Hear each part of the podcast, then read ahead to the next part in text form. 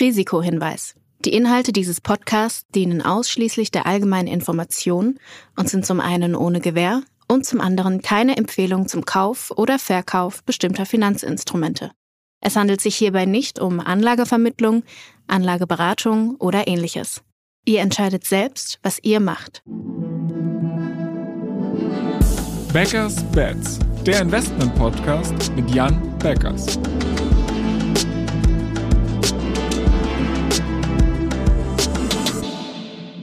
Moin Jan. Hallo Florian. Es war ja schon wieder eine ganze Menge los in den letzten zwei Wochen und insbesondere jetzt, also wir nehmen am Mittwoch auf, sind, glaube ich, alle großen Inflationsdaten raus. Die Inflation mal wieder sehr, sehr hoch. Was bedeutet das für euer Investitionsumfeld und wie blickst du darauf? Ja, das, was natürlich auffällt, ist, dass die Zentralbanken eigentlich ja konsequent äh, in den letzten Monaten und Jahren eigentlich Inflation unterschätzt haben. Ne? Und dann fragt man sich natürlich an der Stelle schon mal, haben die vielleicht einen Anreiz dazu, eher diese Inflation niedriger zu schätzen? Und ähm, ja, ich denke, den, den haben sie auch, weil sie natürlich auch durch das, was sie schätzen, die Inflationserwartungen eben von Konsumenten und Unternehmen wieder ankern. Und wenn sie quasi schon mit besonders hohen Schätzungen rausgehen, dann führt es natürlich dazu, dass Konsumenten und Unternehmen sich darauf einstellen, höhere Löhne fordern, ihrerseits auch wieder höhere Preise nehmen und man dadurch so ein bisschen eigentlich in eine Spirale reingerät, aus der man dann noch schwieriger herauskommt. Und insofern ähm, kann man wahrscheinlich davon ausgehen, dass es einen gewissen Anreiz gibt, die Inflation erstmal eher niedriger zu schätzen, offiziell. Ähm, es ist auf der anderen Seite nämlich auch so, dass die Staaten, insbesondere natürlich auch Europa, gar nicht die Zinsen so unbegrenzt erhöhen kann, weil sie damit Staaten wiederum, also insbesondere natürlich südeuropäische, mit hohen Verschuldungsraten in große Probleme bringen würden.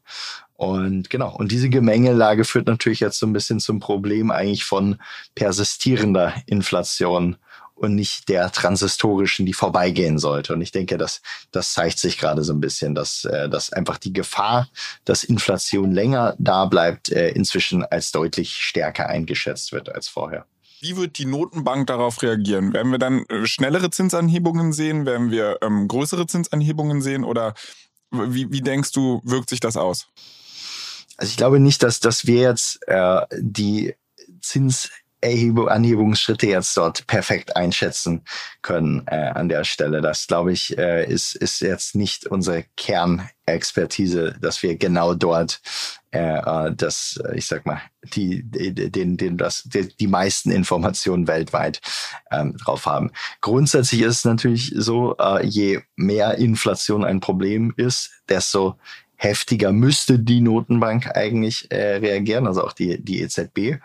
Ähm, Andererseits, man sieht ja auch an den Äußerungen, dass denen schon relativ die Hände gebunden sind.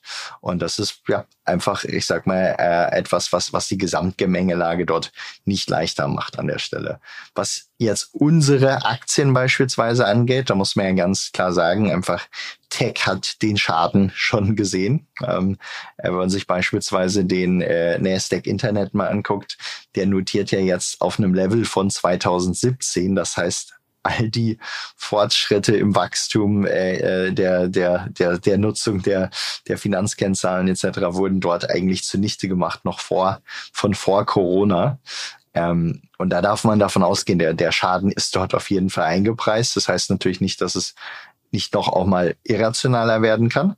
Aber ähm, in den Public-Märkten muss man einfach sagen, da ist so viel inzwischen eingepreist äh, und die Unternehmen wachsen ja weiter ähm, dass man sagen kann, jetzt geht's eigentlich in die Private-Märkte über, in denen ja der Preisanpassungsmechanismus viel später angefangen hat. Jetzt hattest du schon die Private-Märkte kurz ein bisschen gestriffen. Äh, da haben wir jetzt in den letzten ja, zwei Wochen relativ viel Bewegung gesehen, was Budgetkürzungen angeht, was Layoffs angeht. Ähm, wie schätzt du diese Entwicklung ein und was bedeutet das auch für die Börse? Also sowohl in börsennotierten Tech-Unternehmen als auch in privaten Tech-Unternehmen ähm, hat man jetzt ja viele Nachrichten gehört von Layoffs, von generellen Kostenprogrammen. Äh, und das, was in so einer äh, Krise ja passiert, ist, dass die Unternehmen einfach den schnelleren Weg zur Profitabilität suchen und tendenziell einfach wirklich Profitabilität in den Vordergrund äh, stellen, ähm, äh, dafür ein verringertes Umsatzwachstum in Kauf nehmen. Und äh, ich denke, das sind alles richtige und gesunde Schritte. Ähm, nicht nur in dieser Phase, sondern ich denke, das sind generell auch gesunde Schritte an der Stelle. Und wir sehen es jetzt eigentlich im Anfang und es wird jetzt sicherlich in den nächsten Monaten weiter voranschreiten. Es hat dann natürlich weitere Implikationen, weil Tech-Unternehmen kaufen natürlich auch viele Leistungen bei anderen Tech-Unternehmen ein. Das heißt, es wird dann natürlich auch an der Stelle äh, wieder ne, eine Auswirkung haben auf Umsätze äh, äh von anderen Unternehmen ähm, und damit wiederum auf Unternehmensergebnisse. Ähm, man muss aber sagen, äh, äh vieles davon ist inzwischen eingepreist in die Unternehmen. Aber es ist, kann einzelne Unternehmen dann auch eben mal wieder überraschend hart an der Stelle treffen. Jetzt hast du gerade gesagt, dass es so eine gesunde Wirkung hat, dass die Unternehmen vielleicht ein bisschen mehr auch wieder auf Profitabilität achten. Ähm, bedeutet das, dass vielleicht das Spending in den Monaten oder Jahren davor vielleicht ein bisschen exzessiv war? Ich denke, wir haben ja jetzt einen wahnsinnig langen Cycle gehabt eigentlich, wo alles für Tech sehr, sehr gut gelaufen ist. Eigentlich ne, seit also im, im Größeren und Ganzen eigentlich wirklich seit 2009. Und wenn das Geld und Finanzierung so leicht fließen wie in diesen Jahren, dann neigen natürlich auch alle Unternehmen an der Stelle einfach zu aggressivem Wachstum und zu weniger finanzieller Disziplin. Und das ist ja jetzt nichts per se Schlechtes, ist ja sehr gut, schnell zu wachsen. Ähm, aber es muss einfach natürlich eine, eine, eine sinnvolle und dem Geschäftsmodell angemessene Balance haben. Wie stark investiert man gerade in die Zukunft und wie stark achtet man eben dabei auch auf Kostendisziplin? Ähm, und wenn wir jetzt einen so lang laufenden guten Cycle hatten, dann schlägt das Pendel natürlich stärker in die Richtung aus, an der Stelle einfach wirklich Wachstum um jeden Preis manchmal in den Vordergrund zu stellen.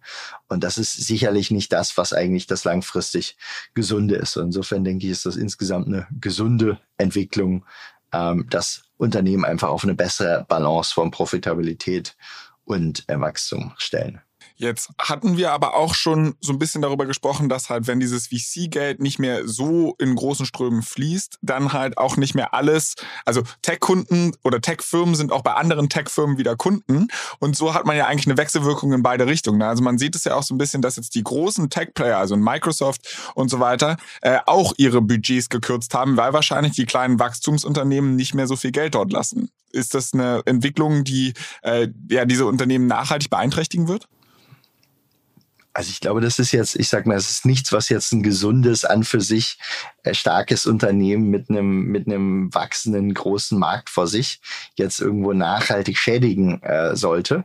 Aber es wird jeden, der eben auch Tech-Unternehmen oder andere Unternehmen, die jetzt auch, es sind ja auch nicht nur Tech-Unternehmen, die jetzt mehr sparen werden, ähm, wird an der Stelle natürlich jeden ein Stück weit beeinflussen, wobei es auch wiederum andere geben kann, die dann davon profitieren, wenn einfach Unternehmen vielleicht an der Stelle kostensensibler werden, wird es auch Gewinner an der Stelle wieder geben. Ne? Also es ist insofern ist insofern einfach jetzt ein dynamischer Prozess, der dann typischerweise stattfindet, äh, wo sich alles dann an der Stelle etwas gesund schrumpft, in Anführungsstrichen, wobei äh, die meisten Unternehmen werden ja nicht schrumpfen, sondern sie werden einfach nur etwas weniger weiter wachsen, als sie es vielleicht in einem sehr dynamischen Wachstumsumfeld, wo das Geld ganz locker fließt, äh, machen würden.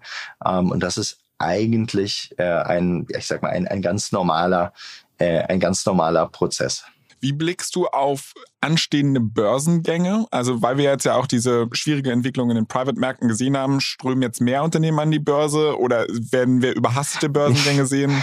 nee, im, im, Gegen, im Gegenteil, im Gegenteil, weil die Bewertungen in den privaten Märkten ja jetzt noch viel, viel höher sind, können die Unternehmen gar nicht an die Börse gehen, weil sie würden, wenn sie zu diesen Bewertungen an die Börse gehen würden, dann würden sie am nächsten Tag um 40, 50, 80, 90 Prozent fallen. Und das, das, diese, diese Scham will sich an der Stelle ja niemand antun, verständlicherweise. Und deswegen werden wir erstmal viel, viel weniger Börsengänge äh, sehen. Und wenn wir Börsengänge sehen, dann sind es wahrscheinlich wirklich tendenziell sehr, sehr gute Unternehmen ähm, äh, mit eben auch klarer Profitabilität und äh, die eben davon jetzt weniger betroffen sind. Aber es ist äh, definitiv ein Umfeld, wo eher die Unternehmen bleiben dann länger privat, werden entweder sich vielleicht finanzieren mit Debt oder mit Venture Debt oder so, oder es wird so Runden geben, wo dann zwar die Bewertung dieselbe bleibt, aber dann gibt es irgendwie eine dreifach Liquidation Preference oder sowas drauf, wo es dann optisch keine Downround war, aber natürlich irgendwo auf der anderen Seite dann, dann schon.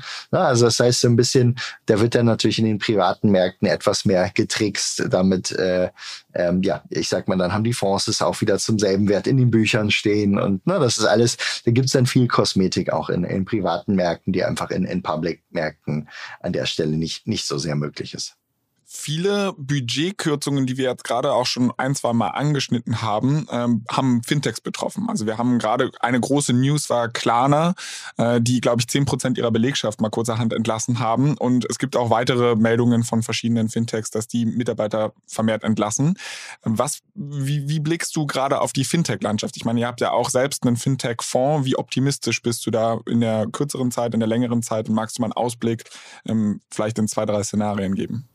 Ja, also ich glaube jetzt gar nicht, dass die Kürzungen jetzt im speziellen äh, Fintech oder so betreffen werden. Äh, vielleicht hat es jetzt da gerade eine, eine kleine Welle gegeben, weil diese Unternehmen vielleicht auch relativ schnell ihre Zahlen sehen und, äh, und reagieren können. Aber ich glaube, das wird sich eigentlich eher in der Breite jetzt von, von Tech-Unternehmen zeigen. Ähm, grundsätzlich muss man sagen, Fintech-Unternehmen mit dem richtigen Geschäftsmodell neigen ja eigentlich dazu, dass sie ziemlich schnell auch profitabel sein können. Und wenn ich jetzt irgendwo an unseren Fintech-Fonds oder so denke, ähm, dann sind grob überschlagen wahrscheinlich 80 oder mehr Prozent der Unternehmen, in die wir investiert sind, sind dort bereits ähm, äh, profitabel. Ähm, und das heißt, so, die können aus ihrer eigenen, die können aus ihren eigenen Mitteln wachsen und brauchen eigentlich kein, kein weiteres externes Geld. Und trotzdem ist es natürlich jetzt an der Zeit auch äh, vielleicht für viele dieser Unternehmen einfach, äh, äh ich sag mal, einfach durch den eigenen Personalbestand zu gehen und zu gucken, wo hat man vielleicht unnötiges Fett angesetzt eben in so einer Phase. Ähm, und äh, es kann ja auch für Unternehmen durchaus gesund sein, an der Stelle zu sagen, okay, was sind wirklich Themen, die vielleicht gar nicht wichtig sind für unsere Wertschöpfung, die wir in Zukunft nicht mehr besetzen wollen. Ne? Und äh, natürlich nutzen es Unternehmen vielleicht auch so eine Phase, wo jeder dann mal äh, eine Entlassungswelle hat, man selber also damit dann gar nicht schlecht aussieht, einfach sich auch vielleicht von Mitarbeitern zu trennen, teilweise, die vielleicht nicht, also normalerweise nicht immer unbedingt die das oberste Performance-Zehntel äh, dann waren, wenn, wenn zehn Prozent dann an der Stelle gehen müssen. Okay, also ich fasse mal für mich zusammen, es gibt jetzt kein spezifisches Fintech-Problem. De definitiv gibt es kein spezifisches äh, Fintech-Problem oder so.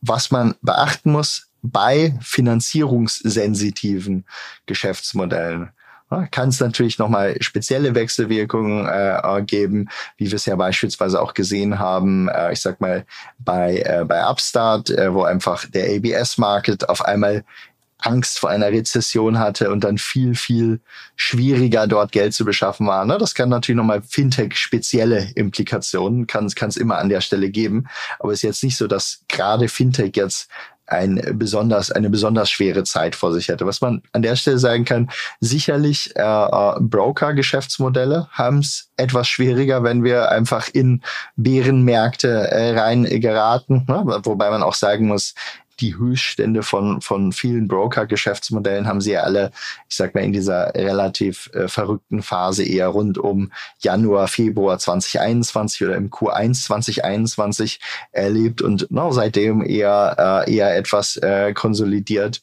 Ähm, no, also es, ich sag mal, es gibt eine ganz weite ähm, äh, äh, breite, breite Auswahl von Fintech-Geschäftsmodellen und viele Fintech-Geschäftsmodelle profitieren auch, beispielsweise weil Verbraucher jetzt natürlich in dieser Zeit, wo auch Geld für Verbraucher knapper wird, steigen beispielsweise in den USA total die Kreditkartenumsätze an der Stelle. Und das hat natürlich auch wieder seine Profiteure.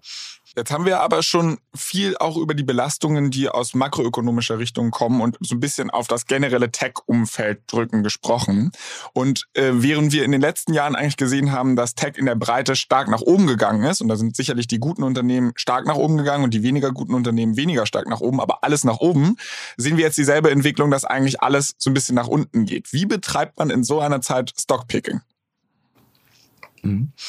Also ich sag mal, kommt natürlich immer darauf an, wenn du die perfekte Voraussicht hast, wie sich so ein Markt äh, entfaltet, ähm, dann hast du natürlich immer eine Möglichkeit zu sagen, okay, genau das sind jetzt die allerdefensivsten äh, Themen, die bewegen sich kaum nach oben, aber auch kaum nach unten äh, äh beispielsweise. Ne? Das heißt, wenn du, ich sag mal, perfekt den Cycle voraussiehst, dann kannst du dich natürlich besonders defensiv positionieren, kannst natürlich auch viel in Cash gehen oder sowas. Ne? Das sind alles Möglichkeiten.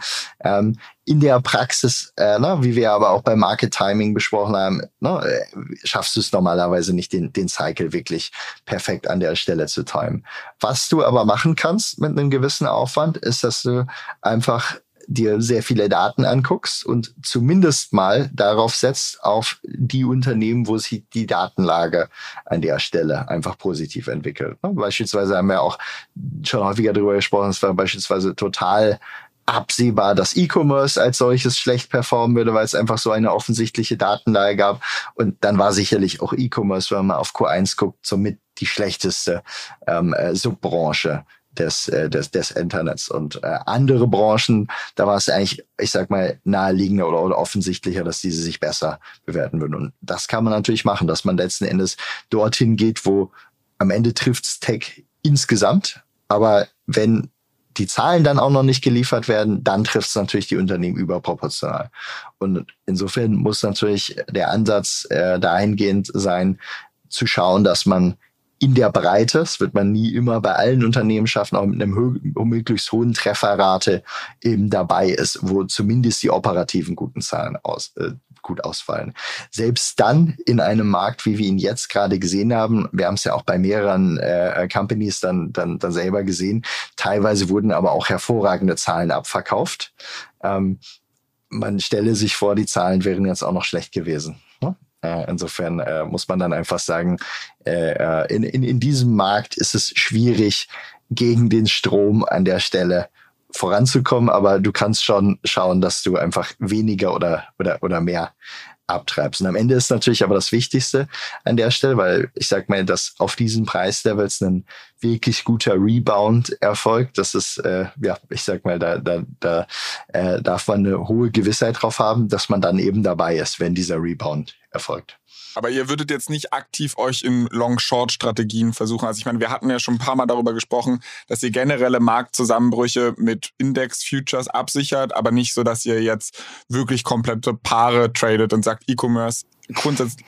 Usage-Fonds, so wie sie bei uns typischerweise äh, gestrickt sind, wo auch jeder investieren darf, ähm, äh, sind keine Fonds, wo du jetzt äh, einfach mal eben short gehen kannst auf Aktien oder so. Es ist keine, es ist keine Hedge-Fund-Strategie an der Stelle. Okay. Du hattest jetzt schon den ein oder anderen Datenpunkt im E-Commerce angesprochen. Ähm, ich gehe mal davon aus, dass du da zum Beispiel auf Payment-Daten schaust oder sowas. Ähm, was sind andere Datenpunkte, die du dir anschaust, um jetzt zu beurteilen, inwiefern da vielleicht eine Trendwende kommt, inwiefern die Geschäftsmodelle unter Druck geraten oder wie optimistisch äh, ja, Investoren zu Unternehmen stehen? Genau, also du versuchst natürlich einerseits wirklich die operativen Zahlen der Unternehmen irgendwie über Daten zu, zu approximieren. Ähm, dann versuchst du vielleicht aber auch ein Bild zu bekommen für den Cycle. Dadurch, was tun die Insider in der Vergangenheit, hat sie sich als ein gutes Signal erwiesen, zu schauen, wann kaufen Insider eben überproportional zu. Ähm, äh, und äh, das kann man eben auch tats äh, tatsächlich gerade jetzt sehen, dass, äh, ich sag mal, die Insiderkäufe bei Tech-Unternehmen sind jetzt, glaube ich, auf dem höchsten Stand, gerade seit irgendwie 2012 oder so, was sicherlich mal ein gutes äh, Signal ist. Ähm, und ansonsten ne, sind es natürlich auch, ich sag mal, stark wiederum Makro ähm, bezogene Faktoren, die man sich an der Stelle anschauen muss, wenn man sich in diesem Marktumfeld bewegen möchte. Wir haben jetzt auch schon relativ viel über dieses schwierige Marktumfeld gesprochen und äh, du bist ja jetzt schon relativ lang aktiv im Investment-Game, sage ich mal so. Äh, du hast ja schon die ein oder andere Krise miterlebt. Äh, wie unterscheidet sich das, was wir jetzt gerade sehen, von den Krisen, die man vielleicht irgendwie 2008 oder Anfang äh, der Dotcom-Bubble gesehen hat? Ich glaube, der, der größte Unterschied zu 2000 ist sicherlich, dass damals die Substanz einfach noch extrem dünn war. Also ich glaube, damals gab es eigentlich vielleicht bei, ich sag mal, jedem 20. Unternehmen, was damals irgendwie groß.com war, vielleicht eine, eine, eine halbwegs vernünftige Substanz, ne? sagen wir jetzt mal ein Amazon oder so, ne? ähm, hat ja damals auch schon, ich sag mal, zumindest eine, eine ganz gescheite Substanz geliefert, aber bei den allermeisten Unternehmen gab es das einfach gar nicht. Es war einfach wirklich ein, ein, eine gigantische Blase, die auf ganz viel Fantasie beruhte und die Fantasie war ja auch zu Recht da, ne? nämlich wir sehen ja heute, äh, äh, was, was alles möglich war und insofern die, die Fantasie war gerechtfertigt, nur es war völlig übertrieben zu glauben, dass man dort so schnell hinkommen könnte und dass deswegen diese Bewertung, die damals aufgerufen, gerechtfertigt. Das heißt, wir haben damals völlig astronomische Bewertungen gesehen und auch Kennzahlen, die irgendwie überhaupt keinen Sinn machten, wo ich sag mal, je höher deine Burn Rate so ungefähr, desto höher dein dein, dein Unternehmenswert. Und das, das war wirklich ziemlich, ziemlich sinnbefreit, muss man, muss man, muss man an der Stelle sagen. Jetzt im Gegensatz dazu muss man sagen, ähm, trifft es ja im Überwiegen oder einfach ganz viele Unternehmen, die einfach schon wirklich gute Kennzahlen, auch gute Gewinne, äh, äh sehr profitables Wachstum vorher zu weisen haben. Und das ist an der Stelle, äh, äh, ich sag mal, das Überraschende einfach für, für viele Marktteilnehmer uns eingeschlossen ist das Ausmaß des Abverkaufes jetzt zinsinduziert und weil es vielleicht einfach ganz lange keinen wirklichen Cycle mehr gegeben hat. Das hat uns an der Stelle wirklich überrascht, weil wir natürlich einfach von dieser Substanz der, der Unternehmen kommen und weil wir äh, äh letzten Endes wir einfach was wir ja machen, ist, wir gucken drauf, was sind ungefähr die IRAs, die die Unternehmen erzielen, wenn wir in drei, vier, fünf Jahren auf einem attraktiven KGV-Verhältnis ähm, äh, diese Unternehmen bewerten. Und die, die, die sahen auch vor dieser Krise gar nicht so schlecht aus.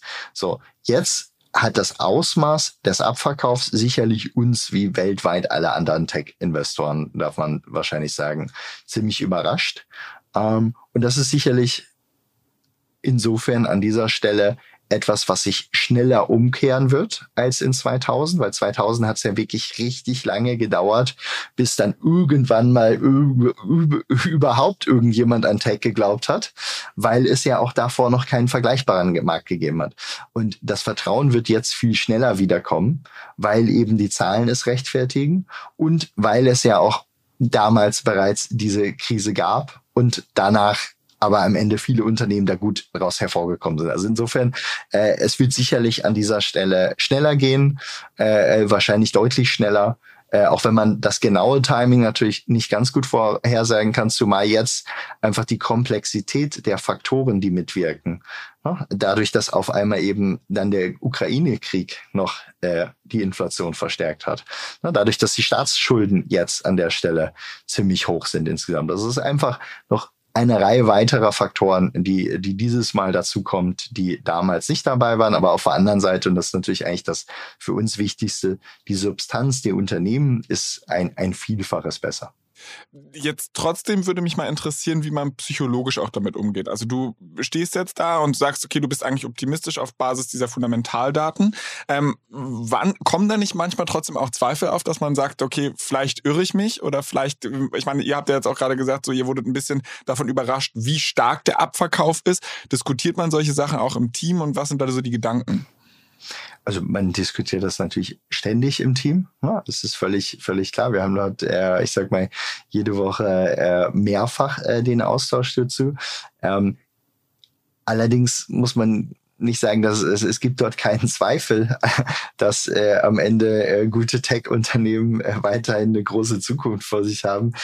Das steht einfach an der Stelle außer Frage, weil die Gegenthese müsste ja dazu lauten, okay, die Welt braucht keine Tech-Unternehmen mehr und die Welt braucht bei all den Problemen, die wir lösen, in Zukunft viel mehr Tech-Unternehmen und dass diese Unternehmen äh, in einer gewissen Reifephase dann auch sehr profitabel sein können. Das wurde jetzt die letzten zehn Jahre mehr als unter Beweis gestellt.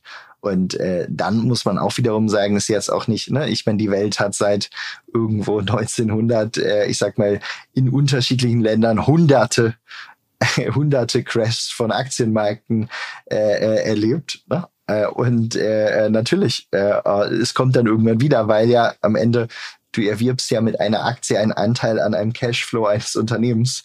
Und warum sollte das nicht dann einen vernünftigen Wert wieder wert sein? Ja, das ist doch eigentlich ein sehr, sehr schönes Schlusswort. Jan, ich danke dir. Ähm, für unsere Zuhörer vielleicht noch vorher der Hinweis, dass falls ihr Themenwünsche, Feedback, Fragen oder ähnliches habt, könnt ihr uns jederzeit schreiben an beggars-bets at financeforward.com. Und Jan, ich habe es gerade schon mal gesagt, aber trotzdem nochmal vielen Dank. Und ich freue mich darauf, dass wir in zwei Wochen erneut sprechen werden. Ich freue mich auch drauf. Bis bald. Ciao, ciao.